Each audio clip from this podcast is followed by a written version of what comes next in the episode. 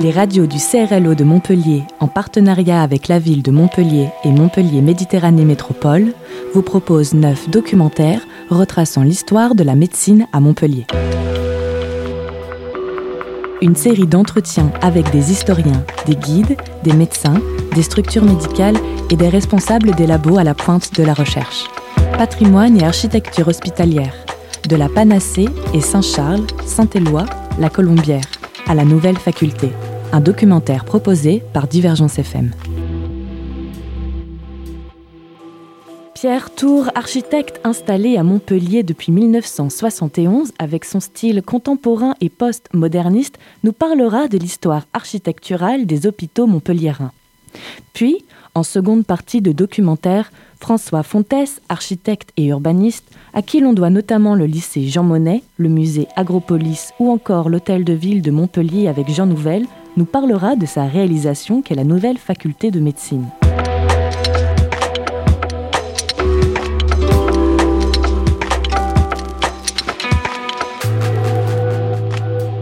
Bonjour Pierre Tour. Bonjour. Alors, cette histoire des hôpitaux à Montpellier, laquelle vous intéressez particulièrement, vous me disiez, on peut la faire remonter au XIIe siècle à peu près. Tout à fait. Euh, c'est l'époque d'ailleurs de la, création de la faculté de médecine, puisque en fait cette année c'est 800 ans. Et euh, on, peut, on peut situer un des premiers établissements hospitalier, on appelait ça la maladrerie de Saint-Lazare, dite mhm. de Castelnau d'ailleurs, puisqu'elle était située sur euh, l'emplacement de l'actuel cimetière Saint-Lazare. Et c'était euh, organisé autour d'une chapelle, comme euh, on le verra bien souvent pour les hôpitaux futurs. Et c'était bien sûr réservé à ce qu'on appelait les ladres ou les lépreux, puisqu'au retour de croisade, il y a eu la lèpre, vous savez, ça a été c'est largement répandu et donc il fallait traiter ces, malades. Et bien sûr, c'était à l'extérieur de la ville. on ne gardait pas les, gens euh, malades à l'intérieur des, villes. Donc ça, c'est 1138. C'est vraiment un des premiers établissements recensés à Montpellier. Après, il y en a un deuxième qui est assez caractéristique, c'est l'hôpital Saint-Éloi, qu'on connaît actuellement, mais qui initialement était près de la rue de Verdun enfin, la rue de Verdun qui n'existait pas à l'époque, mais à peu près pour le situer. Mhm. Et en 1650, il a été transféré à l'intérieur des remparts, au bas de l'actuelle rue de l'Université, et ça s'appelait l'Hôtel-Dieu Saint-Éloi. Et ensuite, il a été abandonné en 1890 pour la construction de l'actuel hôpital Saint-Éloi, donc euh, qui est sur le modèle de plan pavillonnaire, qui était, disons, le modèle euh, très répandu au XIXe siècle et dont on pourra reparler un petit peu plus tard sur l'évolution des plans des hôpitaux. Donc, euh, cet, hôpital euh, Saint-Éloi était vraiment un élément très marquant de, l'architecture hospitalière de Montpellier, puis finalement il y a eu trois établissements. Il y en a un deuxième aussi qui, est à, est forte importance, c'est l'îlot Saint-Charles. L'îlot Saint-Charles, euh, il a été construit en, 1682. Là, c'était suite à des décisions royales de doter toutes les grandes villes de province d'un hôpital général qui était destiné aux pauvres. Et on disait les pauvres, euh, quand on disait les pauvres, les mendiants, enfin, c'était une population qu'on avait plutôt tendance à enfermer à l'époque. Et, l'hôpital était fait à la fois pour soigner, mais pour quand même un peu enfermer, et puis on les faisait travailler aussi d'ailleurs. Mhm. Et il était organisé autour d'une chapelle, la chapelle Saint-Charles, qu'on voit actuellement et qui a été bien conservée et rénovée, qui a été construite en 1744, je crois, par, par l'architecte Giral, qui est l'architecte qui a réalisé le château d'eau du Pérou, entre autres. Et ce, cet îlot Saint-Charles était caractéristique, c'est ce qu'on appelait un hôpital en grille. Un, plan en grille. C'est-à-dire, à partir de la chapelle, il y avait des, bâtiments qui se développaient sous forme d'une grille, avec d'un côté les hommes, de l'autre côté les femmes, puisque les hommes et les femmes, bien sûr, n'étaient pas mélangés. Et euh, donc, il y avait cet hôpital général. La Chapelle, et puis il y a eu encore une évolution en 1930, c'est qu'on a construit les cliniques Saint-Charles. C'était là un hôpital bloc qui a été, euh, qui a été en, service jusque dans les années, euh, je sais plus, 1990-2000, où il a été cédé par le CHU à un promoteur qui l'a transformé en logement. Donc, euh, si vous voulez, le îlot Saint-Charles, c'est le deuxième îlot hôpital très marquant dans la ville de, dans la ville de Montpellier, avec, euh, avec Saint-Éloi. Et ensuite, il y a eu une, troisième époque, si on peut dire. Ça a été la réforme euh, qu'a menée Robert Debré en 1958, qui a réuni les grands hôpitaux et les failles de médecine. Et à partir de là, le, CHU a abandonné l'hôpital général Saint-Charles, qui était vieux de trois siècles. Il a construit quatre nouveaux hôpitaux. Guy de Chauliac à côté de Saint-Éloi, La Péronie qu'on connaît bien, très grand hôpital, Arnaud de Villeneuve au nord de La Péronie, euh, qui est à la fois, qui, comporte deux camps de spécialité, la pneumocardio d'un côté et l'hôpital mère et enfant de l'autre et également le centre Antonin Balmet de gérontologie qui est situé euh, sur le site de la Colombière. Et ont été euh, rénovés en même temps la Colombière, qui est dédiée, vous le savez, à la, psychiatrie. Donc, euh, et bien sûr, Saint-Éloi a aussi été rénové, l'hôpital pavillonnaire a également été rénové. Donc voilà, très, très sommairement, très succinctement, cette histoire des, hôpitaux de Montpellier. Bon, euh, je n'aurais garde d'oublier euh, des établissements comme le centre anticancéreux, euh, le CRLC, qui est situé donc au nord de Montpellier, dans la zone euromédecine, et puis bien sûr des nombreuses, nombreuses cliniques privées, dont certaines datent de, fort longtemps aussi. Et qui sont en perpétuelle évolution. On voit la clinique Saint-Jean qui a, qui a déménagé, il y a Saint-Roch qui a déménagé il y a quelques temps. Enfin, là aussi, il y, a, il y a une histoire des cliniques de Montpellier qui est à, qui est à souligner, qui est, assez remarquable également.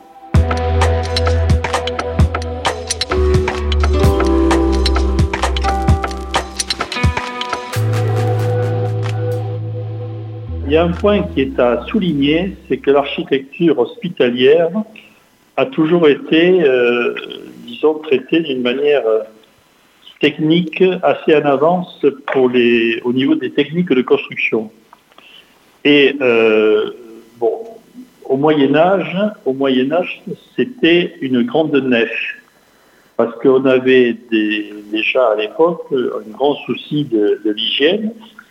Donc on cherchait à, construire euh, une nef, donc c'était une grande salle voûtée, bien sûr assez haute euh, sous, la, sous la voûte, et euh, qui permettait une bonne ventilation, puisque on, pensait et on savait qu'il fallait que les miasmes, puisqu'on appelait ça comme ça à l'époque, que les, que les miasmes puissent s'en aller, et donc il y a une, une grande ventilation avec un appel d'air qui se faisait en haut de la voûte.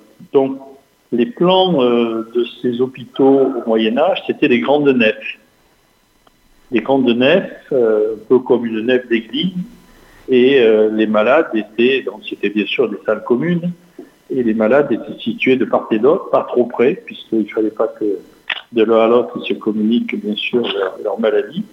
Donc voilà, le, principe qui était le principe du Moyen Âge. À l'époque de, classique, ce principe a été décliné en forme de croix et de cour.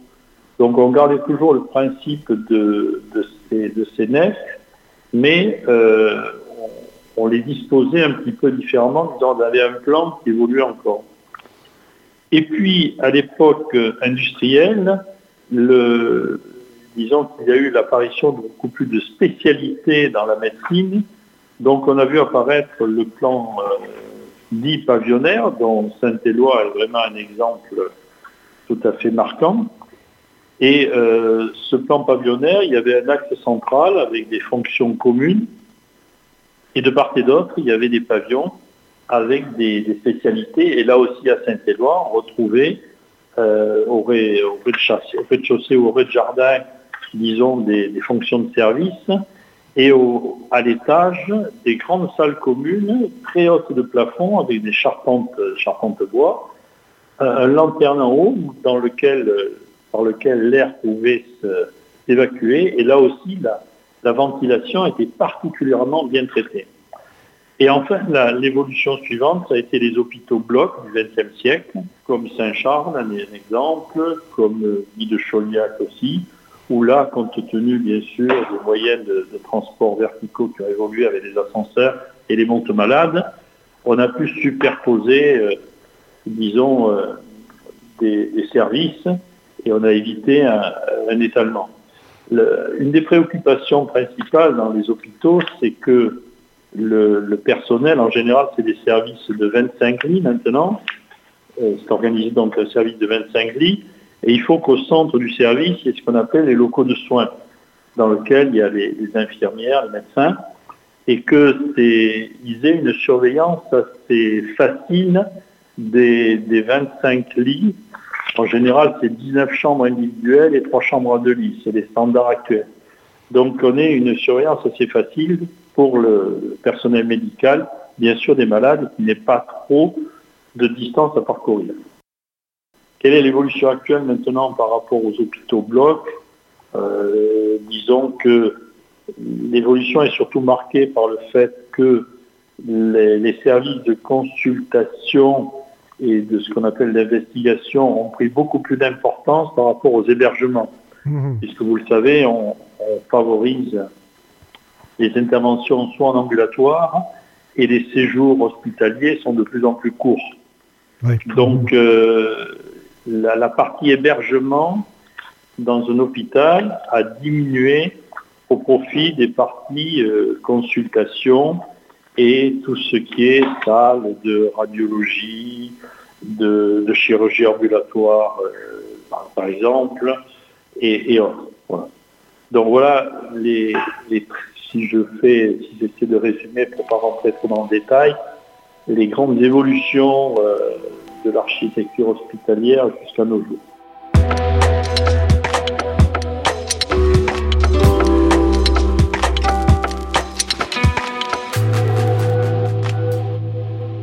Il est certain que la téléconsultation, les opérations par des, robots chirurgiens euh, vont amener très certainement des évolutions euh, dans le cadre à la fois hospitalier de de la médecine de ville. Euh, il y, a, aussi une évolution qu'on constate, moi actuellement je travaille sur certains hôpitaux, et l'épidémie, la pandémie que nous vivons actuellement avec la Covid euh, amène aussi euh, à, créer des, services qui sont particulièrement, euh, je dirais, on a des chambres avec des staffs qui permettent bien sûr d'avoir une, dépression, c'est-à-dire qu'on ne peut pas, on a on arrive, si vous voulez, à à préserver euh, les autres malades par rapport aux malades du Covid, puisque c'est un des grands soucis qu'il n'y ait pas de diffusion de cette, euh, maladie. Que ce soit dans des services de réanimation euh, qui prennent une importance plus grande, puisqu'on a vu qu'en France on manquait de, de lits de réanimation. donc là, moi je suis en train d'étudier, par exemple, sur le, sur l'hôpital Nord à Marseille des services de réanimation et on nous a demandé de prévoir certains box avec euh, des sages, des traitements d'air particuliers. Euh. donc il y a forcément euh, cette, cette, épidémie, cette pandémie va, va forcément influer sur certaines parties hospitalières, ça c'est évident. Au-delà d'une évolution plus générale dont on parlait avant, télémédecine, téléconsultation, etc. Et, que, et de toute façon, euh, ce qu'on voit qui, ne fait que, s'accroître et s'accélérer, c'est les interventions en ambulatoire. Ça, il y en a mhm. vraiment de plus en plus. et pour des interventions qu'on n'aurait jamais imaginées, et, des séjours qui sont vraiment de plus en plus courts. Donc, ça, ça amène, alors ce qui a été d'ailleurs un peu reproché, ça amène, c'est vrai, à une réduction du nombre de lits parce qu'il y a moins de patients en permanence euh, puisque les séjours sont plus courts, donc il y a une rotation plus grande.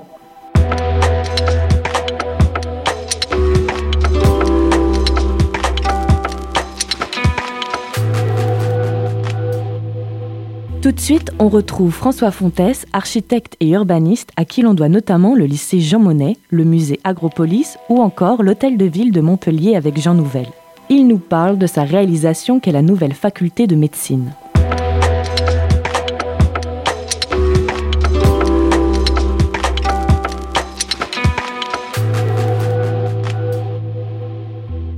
c'est un métier d'architecte, mais c'est également compte tenu des études que j'ai poursuivies euh, à la fois à l'école d'architecture et puis l'université Paul Valéry à Montpellier, des, études d'histoire de l'art, d'archéologie, de géographie. Euh, euh, j'ai un peu touché à des domaines qui sont complémentaires avec, avec l'architecture, de façon à avoir un regard qui soit à la fois dans la modernité, mais également dans l'histoire. Ce sont les sciences humaines qui participent beaucoup à la réflexion euh, fondamentale de, l'architecture, et ça de tout temps, qui ne sont pas forcément des enseignements qu'on a tout le temps en permanence dans les écoles d'architecture, mais qui sont euh, merveilleusement bien faits à l'université Paul Valéry, euh, qui a toutes les compétences dans ce domaine-là. Et je crois que c'est ce qui me permet d'avoir un peu une vision qui préserve l'histoire et qui la projette dans la modernité. Et c'est un petit peu ce que j'ai souhaité faire sur la faculté de médecine de Montpellier, c'est-à-dire d'avoir un bâtiment qui soit très contemporain, mais qui se préoccupe également de ce qu'a été l'histoire de la faculté de Montpellier au travers des huit siècles qui viennent de s'écouler. Il y a à la fois euh, une forme de complexité, euh, une spécificité très évidente, et puis comment retranscrire dans la modernité euh, cette faculté de médecine dont l'historique est tout à fait remarquable. Montpellier a la plus vieille université mondiale en activité et cette transition entre euh, les siècles passés et les siècles qui vont euh, se présenter devant nous, c'est un enjeu euh, pour un architecte excessivement passionnant.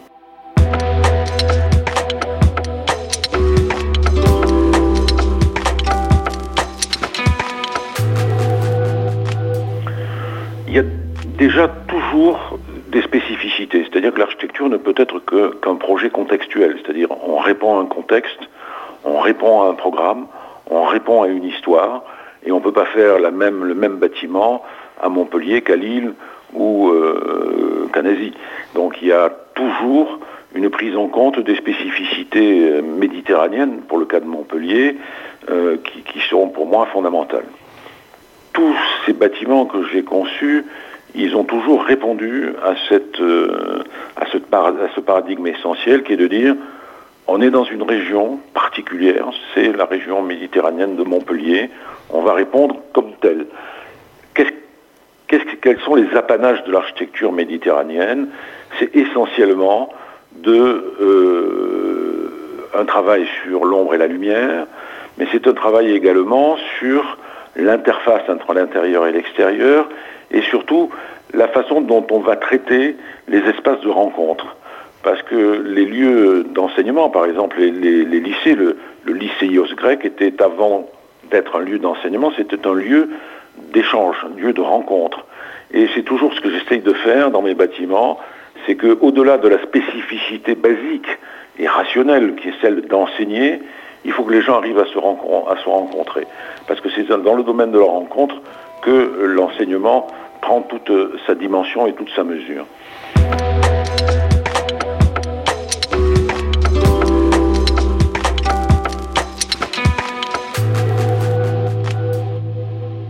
Alors, il est certain que la relation étroite entre euh, une faculté de médecine et euh, les lieux de soins, qui sont en l'occurrence le CHU, est une chose importante, puisque euh, la proximité permet des échanges entre le personnel soignant, qui sont d'ailleurs très souvent des professeurs à la faculté de médecine, et puis les étudiants. À Montpellier, ça a toujours été le cas.